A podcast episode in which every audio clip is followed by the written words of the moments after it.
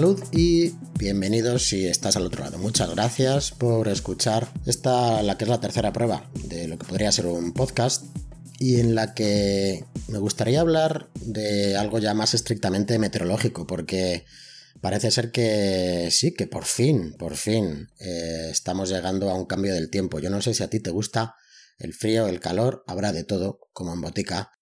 Yo soy de los que me gusta el frío y me gusta la nieve. Y me gusta que sobre todo en cada momento del año pues haga lo que tiene que hacer. Y llevamos un invierno que a pesar de las temperaturas bajas que está viendo por la noche y hay bastantes heladas, pues mm, no es un invierno de los que me gusta. Y me gustaría que estuviera nevando más, se hubiera, pues bueno, en las estaciones repletas de nieve y que incluso tuviéramos alguna oportunidad de nieve en algunas capitales, como en Madrid, que no es una capital que, que se distinga por sus grandes nevadas, pero que sí, este año de hecho hemos cumplido 10 años de una gran nevada que se produjo el día 9 de enero del 2009.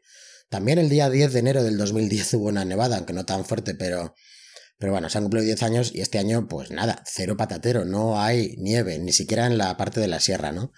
Eh, sí la hay en Sierra Nevada, sí la hay en los Pirineos, pero la mayoría es nieve que está hecha pues, por los cañones.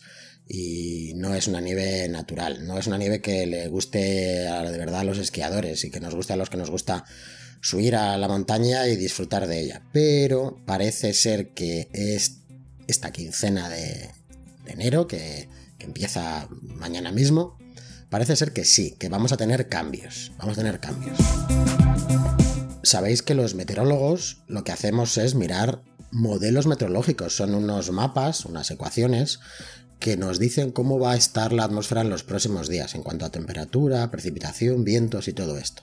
Bueno, pues viendo modelos a más de 3, 4, 5 días, es verdad que la fiabilidad baja un poquito, pero podemos ver que hay cambios. ¿Por qué? Básicamente porque el anticiclón, esa masa de aire que es muy estable y que está pues sobre nuevamente por, la zona de las Azores en el Atlántico ha estado pues muy encima de nosotros desde hace prácticamente un mes y no está dejando paso a las borrascas, a las perturbaciones, a las masas de aire un poco más inestables que traen las nubes, que traen el viento, que trae la lluvia y por supuesto la nieve porque es época de frío. Así que ese anticiclón parece que se está retirando, se está debilitando, está retirándose un poquito más hacia el oeste, internándose en el Océano Atlántico, y eso hace que las borrascas que pasan ahora muy arriba, que pasan por la zona de, Gran Bretaña, que pasan por la zona de los, países nórdicos, se animen un poquito a bajar, se animen un poquito a visitarnos. Y eso es lo que parece ser la tendencia para esta segunda quincena. Todavía es una tendencia.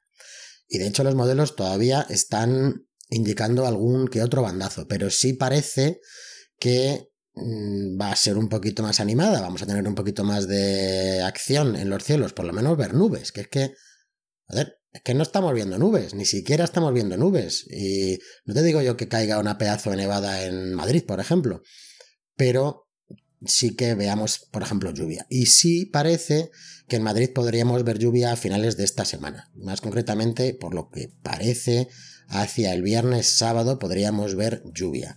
Y luego sí que podríamos mm, tener eh, de verdad un, primer arreón del invierno. Eh, con más frío, con más viento, nubes. Seguramente la mayor parte de las precipitaciones se quedarían en el norte, se quedarían en la zona de los Pirineos, pero sí que cambiaría bastante el tiempo.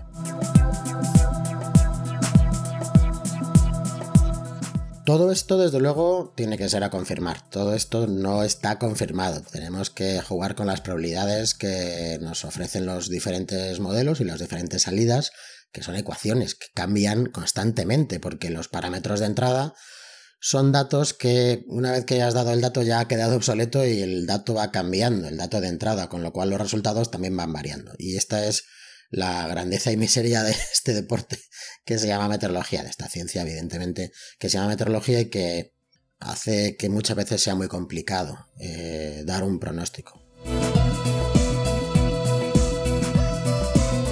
Pero bueno, vamos a dar tendencias, vamos a ser también optimistas, sobre todo para los que nos gusta el frío. Ya sé que los que os gusta el calor y que, que bueno, que no tengamos que salir abrigados, que podamos ir a la playa, eh, esto no os va a gustar, pero chicos, ya os llegará vuestro momento, ya os llegará, ya os llegará, no os preocupéis, es que ahora toca un poco de fresquito y toca disfrutar de la nieve, hacer bolas y tirárselas a los demás, así que bueno. Os iré actualizando un poco los datos, vamos a ver en qué queda esta, bueno, este cambio de tiempo, este cambio de tendencia, que sí, sí que hacia el día veintitantos o por ahí podemos tener alguna sorpresa. Ojalá, ojalá sea así. En espera de esos cambios, os doy gracias si habéis llegado hasta aquí y hasta pronto.